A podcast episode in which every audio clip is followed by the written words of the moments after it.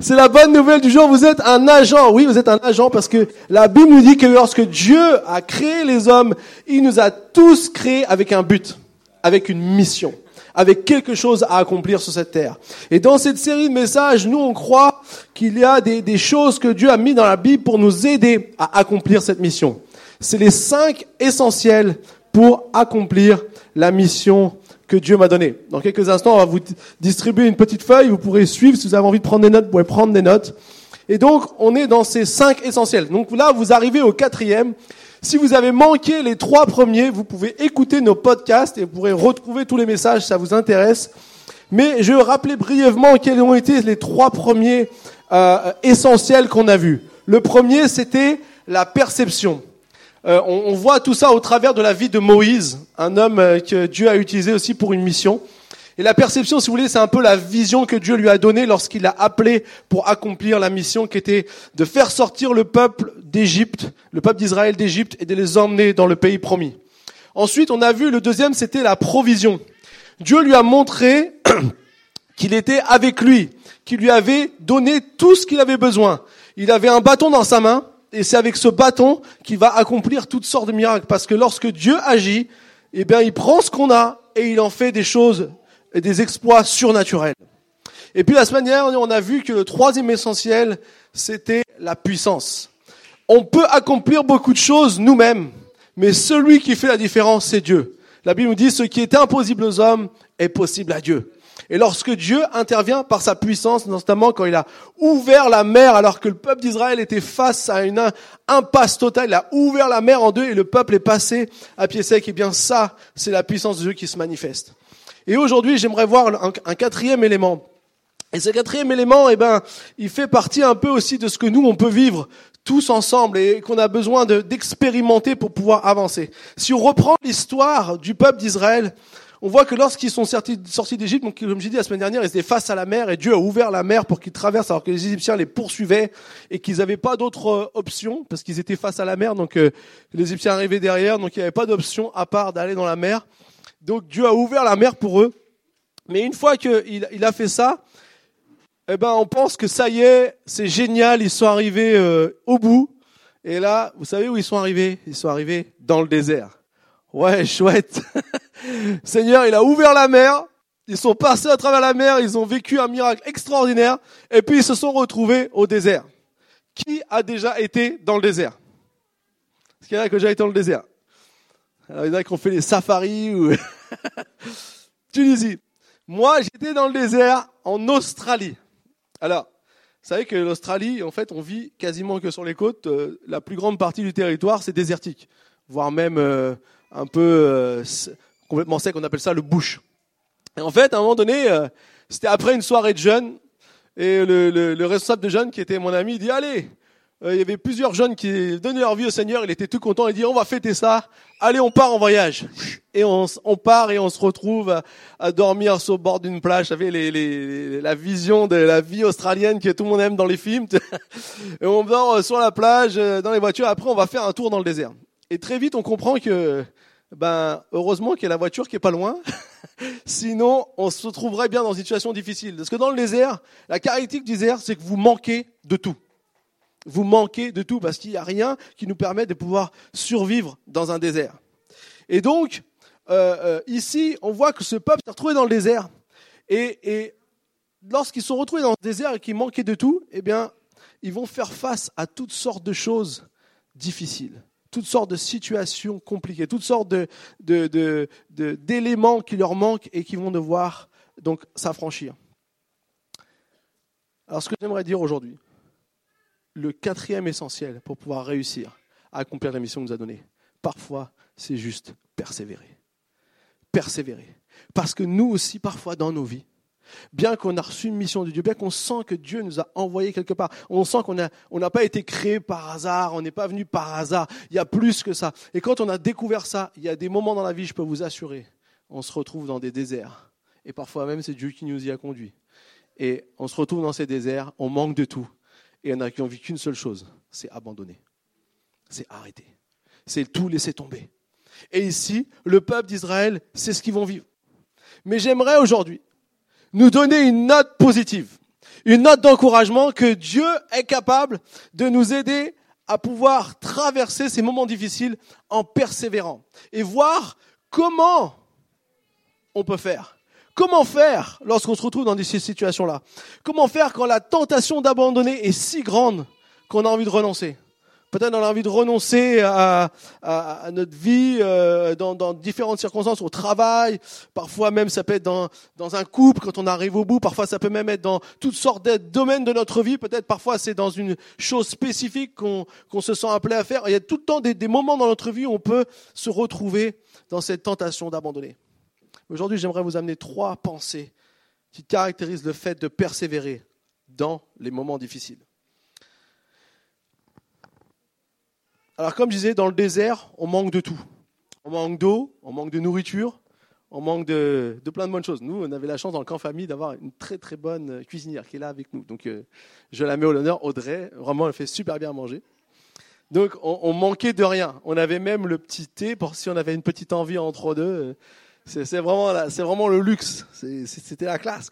Avec bien sûr des petites choses pour accompagner le thé. Hein on pourrait croire qu'Audrey est british, mais non, elle est bien française. Et puis, euh, euh, donc, par contre, dans le désert, c'est pas comme ça. Je sais pas si vous avez déjà fait les camps famille dans le désert, mais mais euh, c'est pas comme ça. ça peut être une option. Il y aura peut-être moins d'inscrits, mais bon, euh, ça coûtera peut-être moins cher aussi. en tout cas, le peuple va commencer à murmurer. Vous savez, quand on n'est pas content, qu'est-ce qu'on fait? En plus, nous, les Français, ah, on sait faire ça. On râle, on murmure, on n'est pas content. Ma femme peut vous le dire que, désolé de casser le mythe, mais il m'arrive de râler. il m'arrive de murmurer. Je sais que vous croyez que votre pasteur était extraordinaire, mais non, il est un homme comme les autres. Et, peut-être parfois euh, moins bien que certains d'entre vous. Mais la réalité, c'est, ça le petit frère me dit qu'il le savait, c'est normal, il connaît. Et donc, j'aimerais juste qu'on lise un moment donné dans Exode chapitre 16, verset 3, d'ailleurs c'est dans votre petite feuille, où les Israélites vont justement arriver dans ce temps où ils vont être dans le murmure. Euh, Exode 16, verset 3. Les Israélites leur dirent, pourquoi ne sommes-nous pas morts par la main de l'Éternel en Égypte, quand nous étions assis près des marmites de viande, quand nous mangions du pain à été? Au contraire, vous nous avez conduits dans ce désert pour faire, nous faire mourir de faim toute cette assemblée. Voilà ce qu'il disait le peuple d'Israël. En fait, pour eux, dans leur esprit, c'est bien beau de passer entre la mer, entre, entre la mer à pied sec et de voir les, deux rouleaux de mer de l'autre côté pour aller de l'autre côté et finalement finir par mourir de faim. C'était leur, façon de penser, c'était leur façon de, de voir les choses. Et en fait, il y aura comme ça plusieurs épisodes où ils vont réclamer de l'eau, ou même à un moment donné, ils vont, ils vont recevoir de la, de la manne, des petites graines, on dit comme c'était comme, des graines de coriandre qui faisaient cuire et que, et que ça crée comme un genre de pain. Et puis à un moment donné, ils vont dire c'est bien beau le pain, mais moi on aimerait bien manger un peu de viande. Donc après Dieu va envoyer des cailles qu'ils vont pouvoir ramasser pour qu'ils puissent aussi avoir la viande. Puis il va leur dire vous allez tellement manger, vous en avoir marre la viande. Ils vont toujours avoir quelque chose qui, qui va faire qu'ils vont, qu'ils vont euh, se on va dire, s'opposer à Dieu. Et j'aimerais lire maintenant un, de nos passages qui va être notre passage clé aujourd'hui, euh, au moment où, après tous ces différents épisodes, ils vont se retrouver à aller explorer le pays promis, parce que finalement, la promesse, elle est au bout, et Moïse va envoyer des personnes dans le pays promis, dans le livre des Nombres, au chapitre 13. Et là, ils vont euh, aller et ils vont revenir de cette euh, expédition. Et c'est ce que nous allons lire, Nombre 13, à partir du verset 21. Nombre 13, à partir du verset 21. Ces hommes montèrent et explorèrent le pays depuis le désert de Tsin jusqu'à Rehob sur le chemin de Hamath. Ils montèrent par le sud et allèrent jusqu'à Hébron où se trouvaient Aïman, Séchaï et Talmaï, les descendants d'Anak. Hébron avait été construite sept ans avant Tsohan en Égypte. Ils arrivèrent jusqu'à la vallée d'Échol où ils coupèrent une branche de vigne avec une grappe de raisin. Ils la portèrent à deux au moyen d'une perche, et ils prirent aussi des grenades et des figues. On appela cet endroit vallée d'Échol à cause de la grappe que les Israélites y coupèrent. Ils furent de retour de l'exploration du pays au bout de quarante jours. À leur arrivée, ils se rendirent auprès de Moïse, d'Aaron et de toute l'assemblée des Israélites à Kadès dans le désert de Paran. Ils leur firent un rapport ainsi qu'à toute l'assemblée, et ils leur montrèrent les fruits du pays. Voici ce qu'ils racontèrent à Moïse. Nous sommes allés dans le pays où tu nous as envoyés. C'est vraiment un pays où coule le lait et le miel. Et en voici les fruits. Mais le peuple qui habite ce pays est puissant. Les villes sont fortifiées et très grandes. Nous y avons vu des descendants d'Anak. Les Amalécites habitent la région du sud, les Hittites, les Jébusiens et les Amoréens habitent la montagne et les Cananéens habitent au bord de la mer, Méditerranée et le long du Jourdain. Caleb fit taire le peuple qui murmurait contre Moïse. Il dit, montons, emparons-nous du pays, nous y serons vainqueurs. Mais les hommes qui l'avaient accompagné dirent, nous ne pouvons pas monter contre ce peuple, car il est plus fort que nous. Et ils dénigrèrent devant les Israélites le pays qu'ils avaient exploré. Ils dirent, le pays que nous avons parcouru pour l'explorer est un pays qui dévore ses habitants. Tous ceux que nous y avons vus sont des hommes de haute taille. Nous y avons vu les géants, les descendants d'Anak qui sont issus des géants. À nos yeux et aux leurs, nous étions comme des sauterelles. Toute l'assemblée se souleva et poussa des cris, et le peuple pleura pendant la nuit.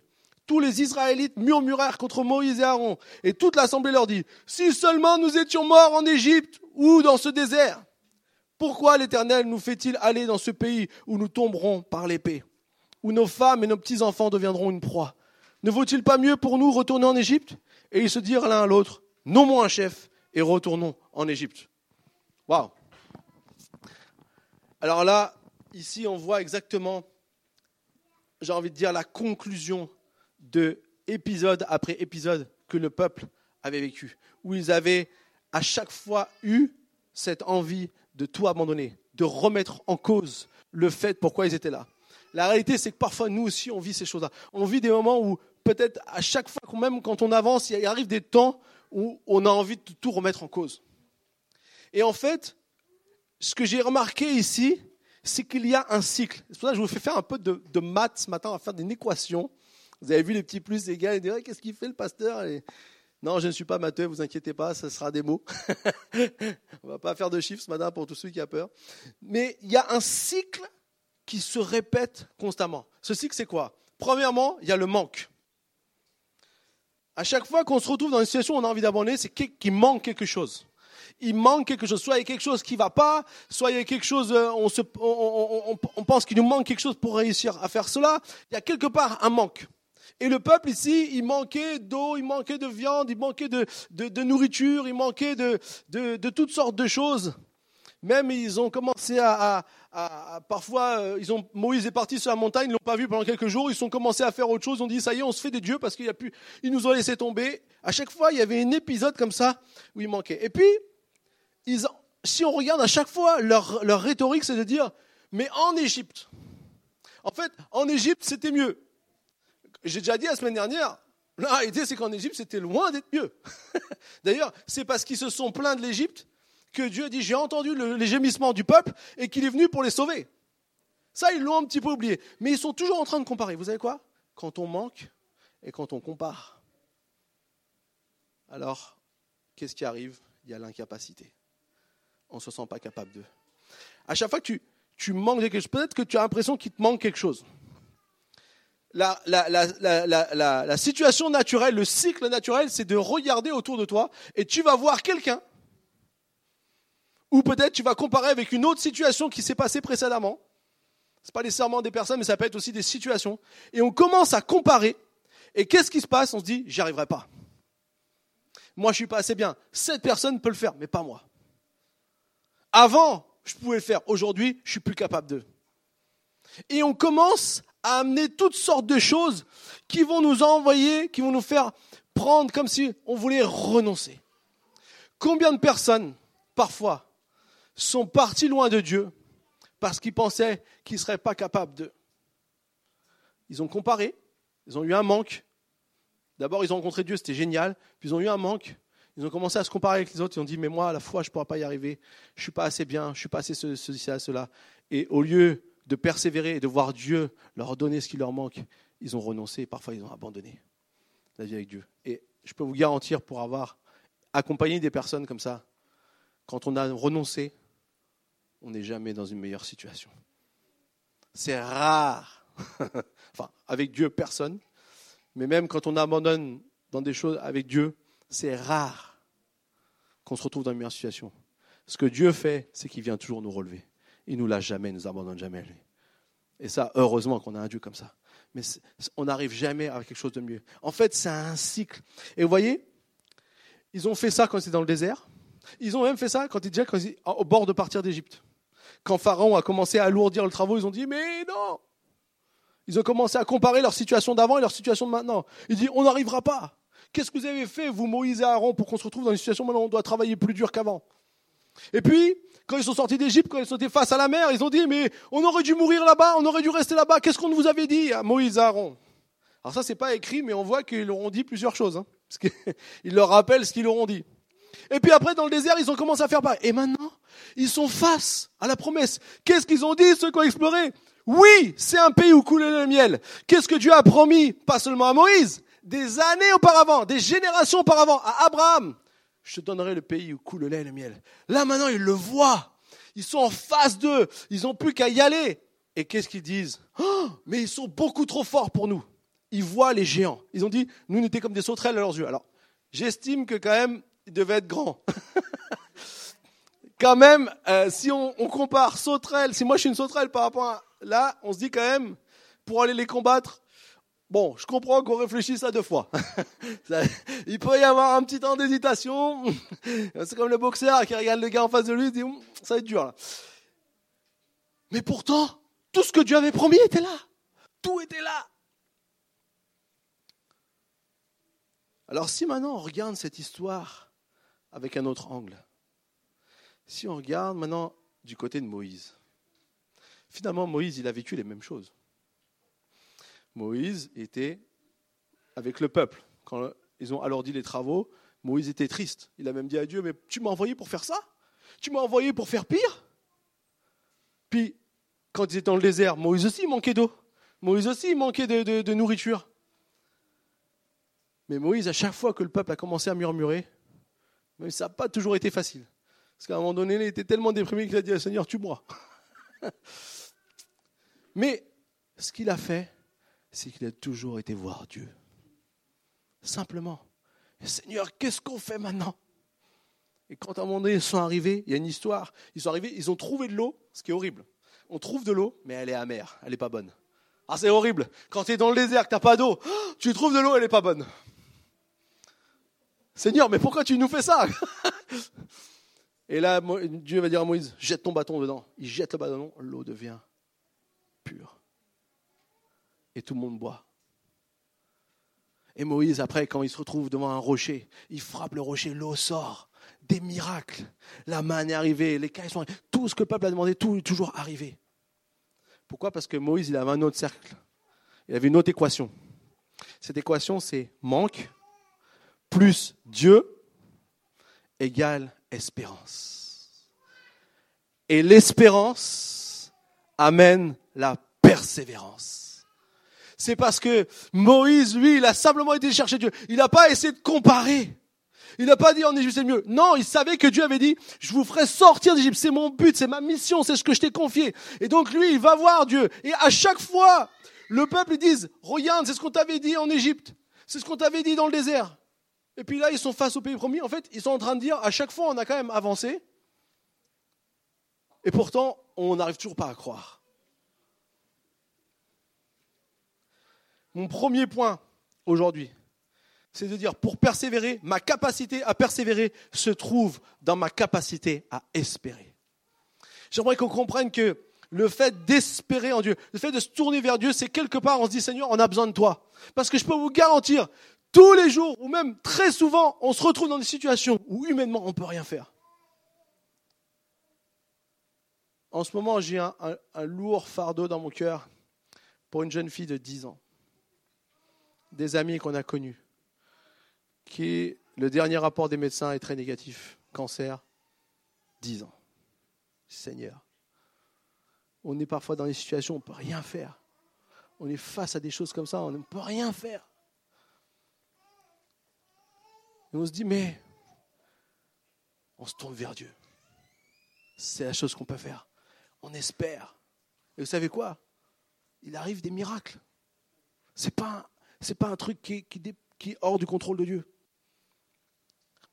Mais la réalité, c'est que Dieu veut qu'on puisse persévérer, que Dieu on puisse toujours espérer, qu'on passe pas à côté, qu'à chaque fois qu'on a besoin, on, on puisse se tourner vers lui comme il a fait Moïse. Parce que ma capacité à persévérer se trouve dans ma capacité à espérer. Alors, Romains 8 nous explique ce que c'est l'espérance et la persévérance. En fait, il explique, en effet, c'est en espérance que nous avons été sauvés.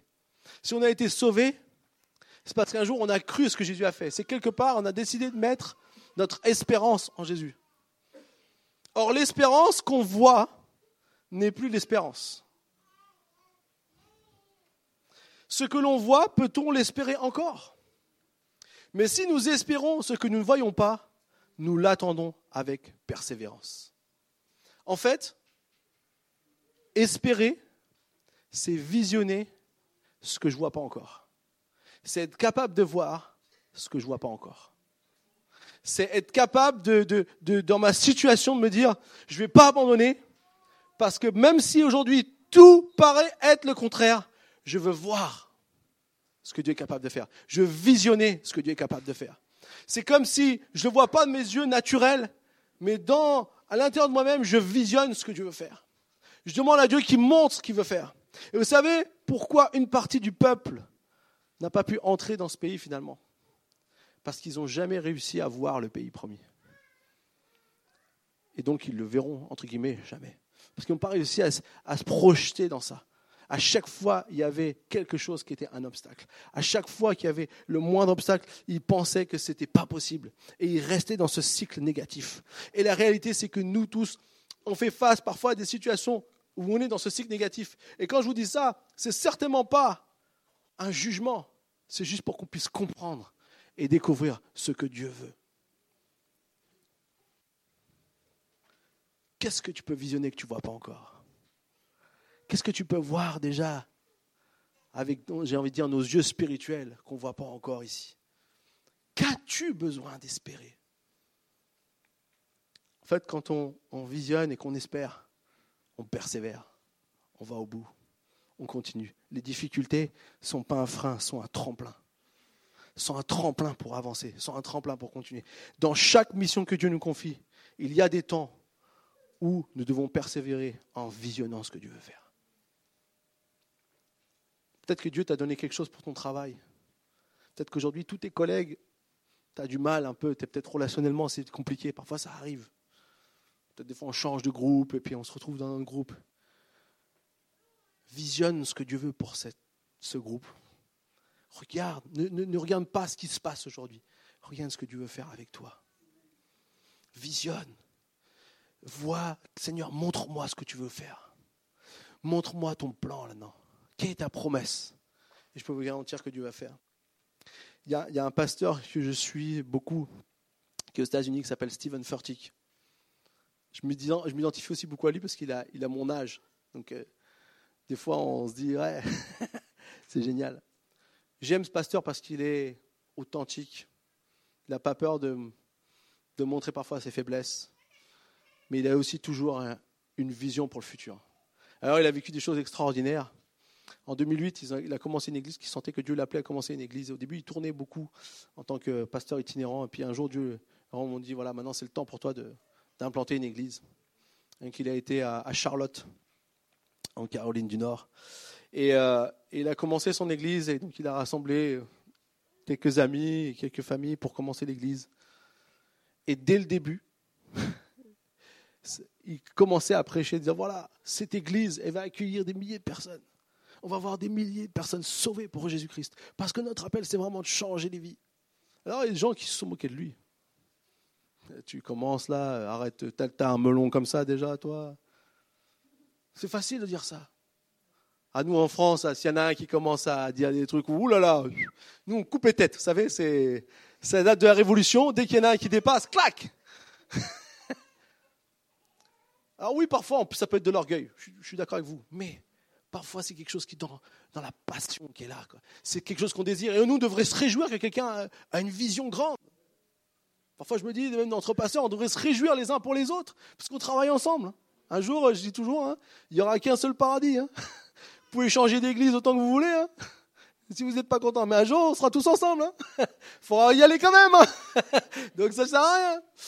Donc aucune église n'est parfaite, je vous rassure. Nous non plus. Mais lui, il commençait à dire ça. Et en 2016, je crois, je ne sais plus exactement l'année, il a remontré ses vidéos.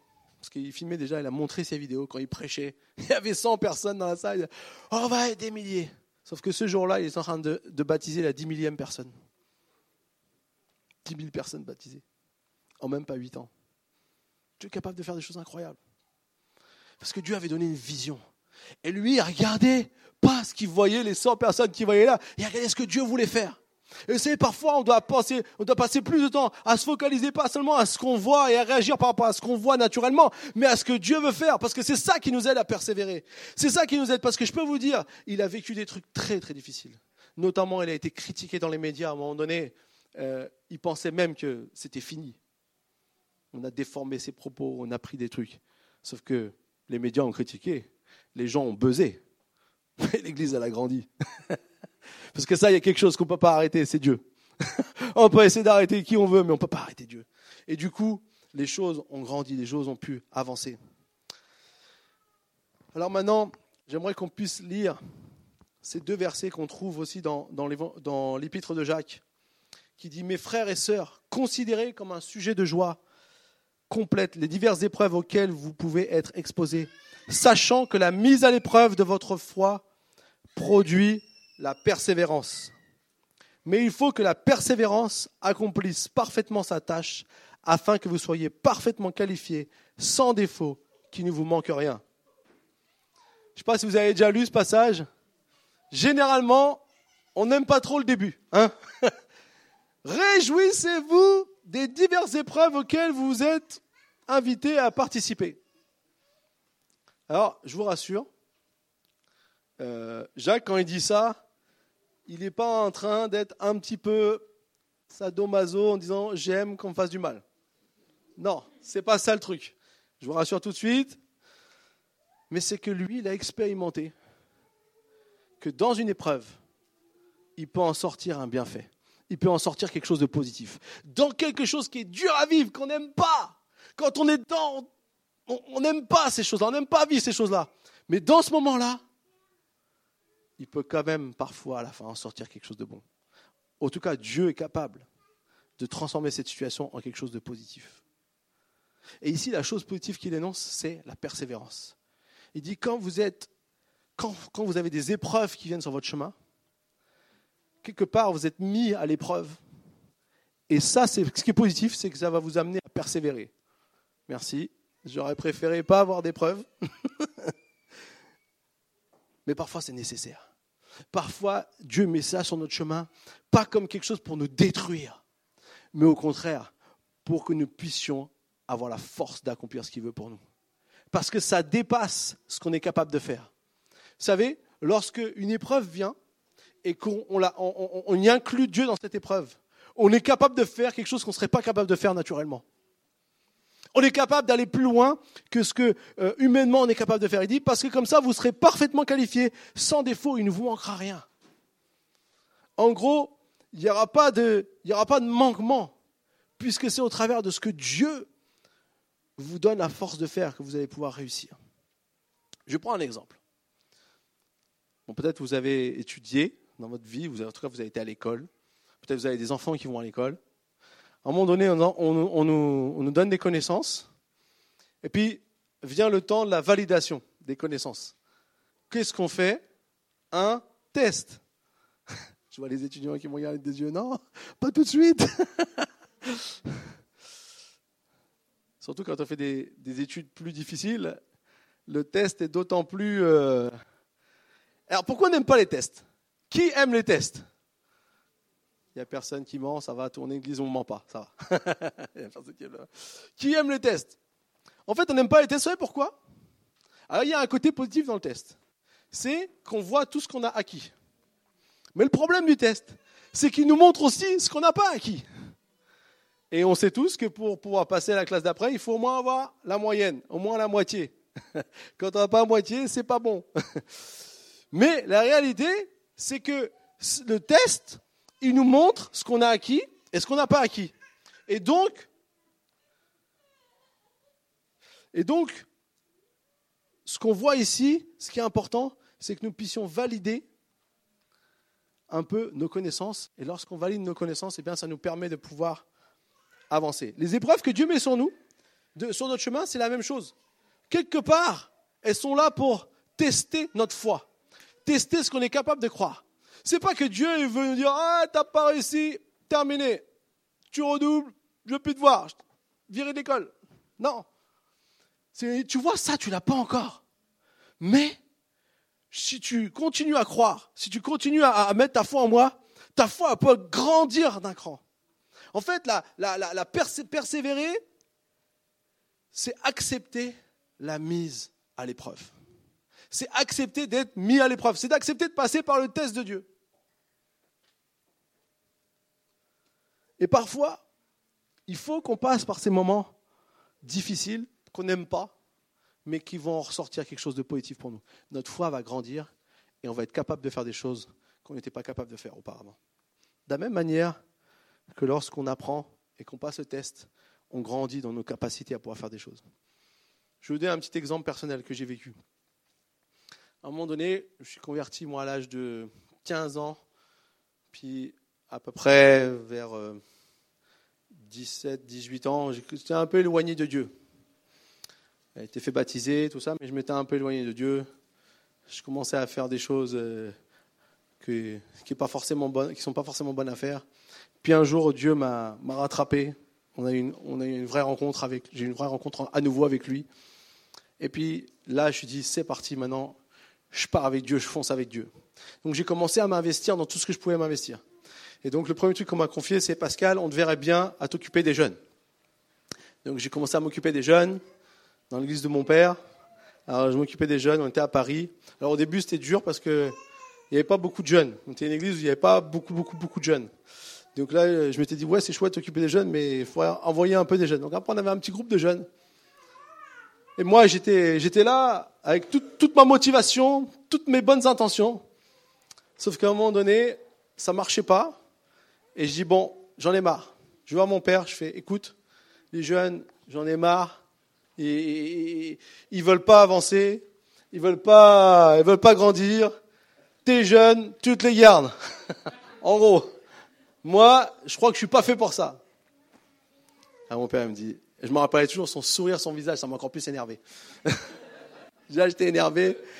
Et j'ai vu son sourire, il me fait, sais quoi, mon fils? T'es arrivé au bon endroit. Tu as épuisé toutes tes solutions humaines. Maintenant, tu vas écouter Dieu, il va te donner ce qu'il faut pour réussir avec les jeunes. Ah, la réponse était pas mal. Donc, il fallait reconnaître. Alors, je suis parti, j'ai rien dit, je suis parti. Puis j'ai commencé à réfléchir. Je dis, ok, Dieu. Ok. Montre-moi. Et puis j'ai on a commencé à faire des choses et ça a commencé à être différent. Et ce que je savais pas, c'est que quelques temps plus tard, on allait me confier la responsabilité de tous les groupes de jeunes, de tout mon mouvement d'église, de toute la France. Et que j'ai commencé, on a commencé à me confier aussi la conférence nationale des jeunes qu'on avait une fois par an et qu'on a commencé à avoir des trucs incroyables. Mais tout ça, j'aurais pu passer à côté si j'avais abandonné. Si j'avais pas persévéré. Si j'avais pas accepté la mise à l'épreuve de ma foi. Alors je vous garantis que j'étais pas parfait et que, et que quand j'ai été au bord de cette épreuve, je vous dis, le plus gros problème n'était pas chez les jeunes, je pense qu'il était chez moi. Mais ça, on a du mal parfois à le reconnaître. Mais lorsque j'ai dit, OK Seigneur, aide-moi, Dieu a commencé à me donner des choses. Et j'ai commencé à pu voir les, choses différemment. J'ai commencé à pu avancer. Ma foi a grandi. J'ai été mis à l'épreuve et je suis passé par cette mise à l'épreuve. Et vous savez, dans ce qu'on a lu, c'est exactement avec le peuple d'Israël, c'est exactement ce qui s'est passé la même chose dans Nombre 14 si on continue à, lire,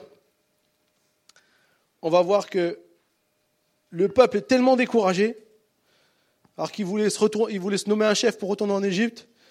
Ils vont dire Moïse Aaron, ils tombèrent le visage contre terre, verset 5, chapitre Nombre 14, verset 5. Moïse et Aaron tombèrent le visage contre terre devant toute l'assemblée réunie des Israélites. Membres de l'équipe qui avait exploré le pays, Josué fils de Noun et Caleb fils de Jéphuné, déchirèrent leurs vêtements et dirent à toute l'assemblée d'Israël, le pays que nous avons parcouru pour l'explorer est un très bon pays.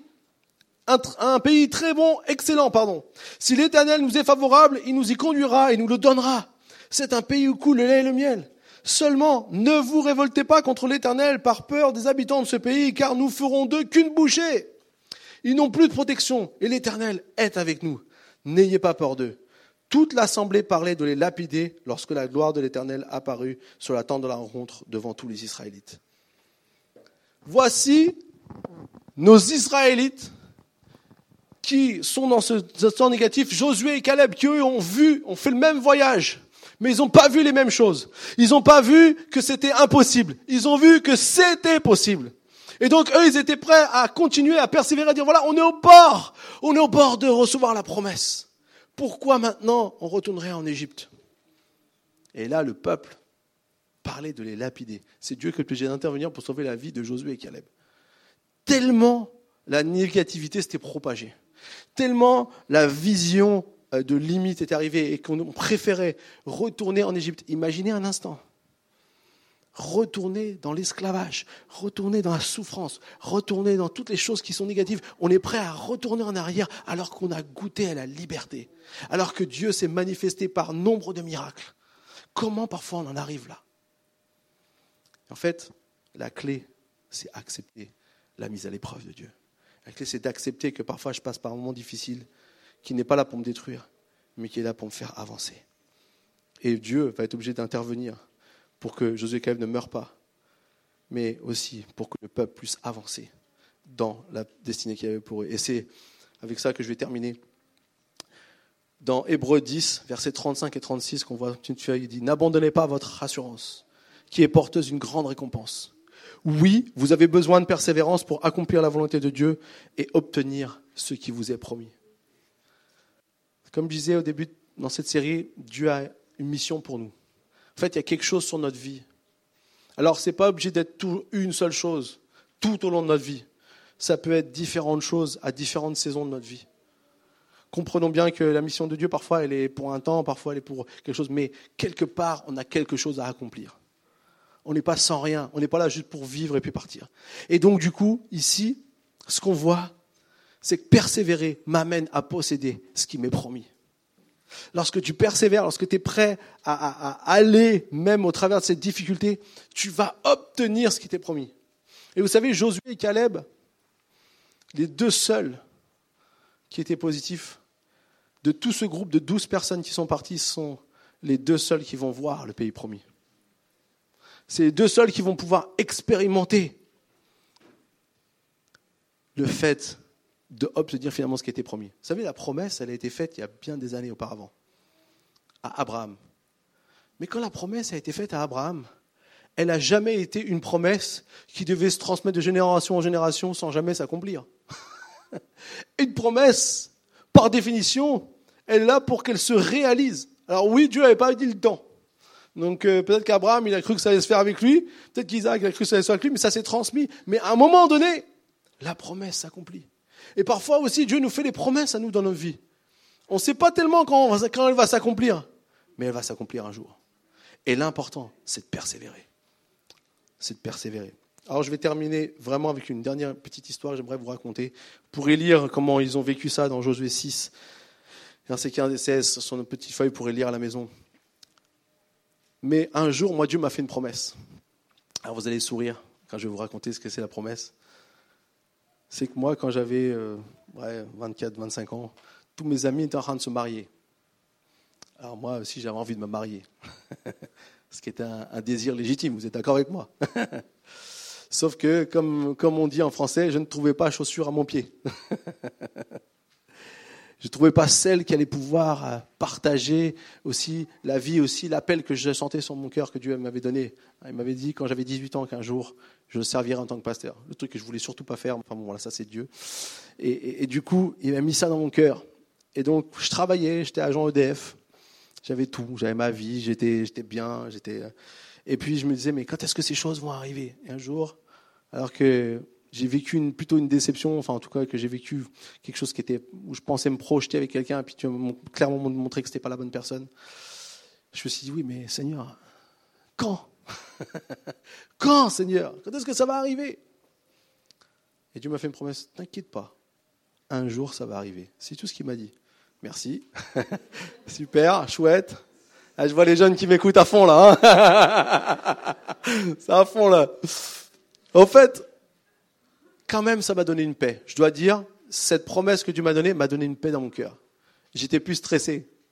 Vous savez, quand on voit les années passer, on se dit, oh là là, vieux garçon, là, non, pas bon, ça, Tanguy, là, faut se mettre, euh, faut se mettre au job, là. Et du coup, j'avais cette promesse. Et donc, j'attendais de voir ces promesses s'accomplir.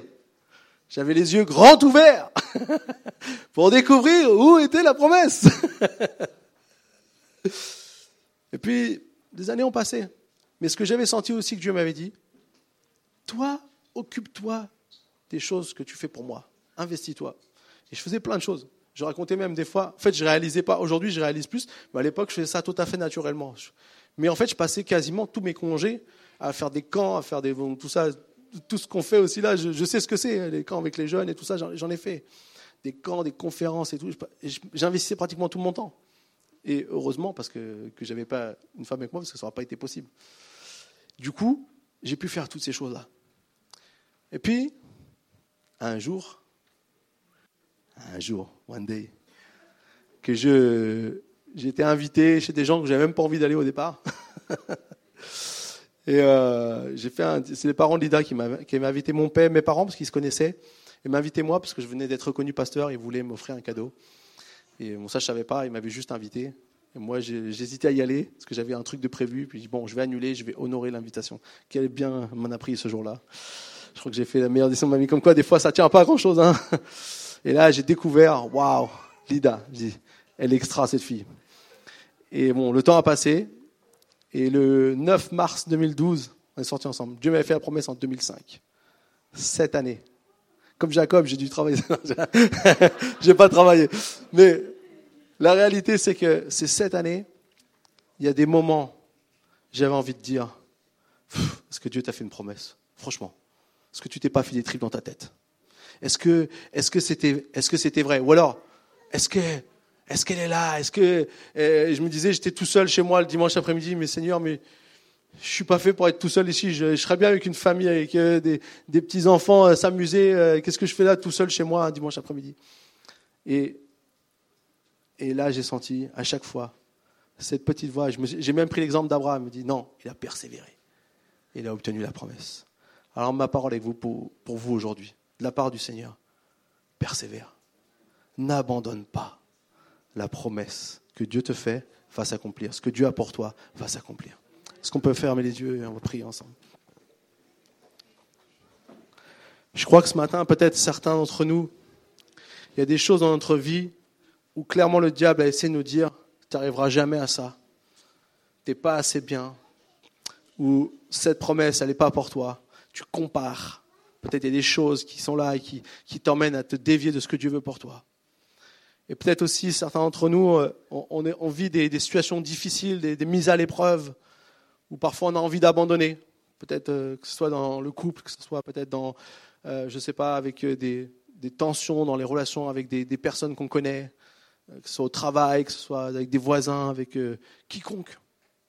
Des choses où parfois le désir humain, c'est de renoncer, d'abandonner, Dieu. pourquoi je fais tout ça? Et ce matin, je crois que le Seigneur veut te dire clairement, une voix douce, mais une voix claire. Une voix qui t'aime, mais une voix qui veut pas te laisser passer à côté de la réalité pour ta vie. Eh bien, le Seigneur veut te dire, continue, persévère, espère encore, visionne différemment accepte la mise à l'épreuve et crois jusqu'au bout et tu verras la promesse s'accomplir. Alors si c'est toi ce matin, si vraiment tu sens que quelque part une partie de cette parole te parle et tu as besoin de répondre à Dieu, pendant qu'on a tous les yeux fermés, j'aimerais juste que tu lèves ta main à ta place, j'aimerais prier pour toi. Est-ce qu'il y a quelqu'un? Oui, j'ai vu, j'ai vu, j'ai vu, j'ai vu, j'ai vu, j'ai vu, j'ai vu, j'ai vu. Est-ce qu'il y a encore quelqu'un? Est-ce qu'il y a encore quelqu'un qui a besoin? J'ai vu. J'ai vu. Seigneur, je te prie pour tous ceux qui ont levé leurs mains aujourd'hui. qui ont besoin de persévérer dans des moments difficiles. Seigneur, on est tous exposés dans ces moments-là. Personne ne peut se croire plus fort qu'un autre. Mais nous croyons, Seigneur, que tu nous as appelés dans ce monde avec un but, avec un projet, avec une mission. Et que toutes ces choses qui veulent nous éloigner de la promesse pour nos vies ne pourront pas le faire lorsque nous décidons de rester en toi, de persévérer, d'avoir cette force qui ne vient pas de nous-mêmes, mais qui vient de toi, que tu nous communiques pour avancer. Aide-nous à accepter la mise à l'épreuve, Seigneur. Aide-nous à accepter ces temps difficiles. Et merci parce que tu es capable de faire sortir des bonnes choses. Et Seigneur, merci parce que ta promesse s'accomplit toujours. Et je déclare aujourd'hui que tous ceux qui doutent encore, que cette promesse puisse s'accomplir. Des choses peut-être que tu as promis dans les cœurs personnellement, peut-être des choses qui ont été dites sur leur vie, des choses comme des promesses de Dieu qui ont été dites sur leur vie, peut-être des, choses qui ont été voilà, partagées. Je prie maintenant que tous ceux qui peut-être sont dans un moment de doute, Seigneur, que tu puisses leur apporter vraiment ta force et ta paix pour continuer à persévérer et voir ta gloire se manifester. Amen. Alléluia.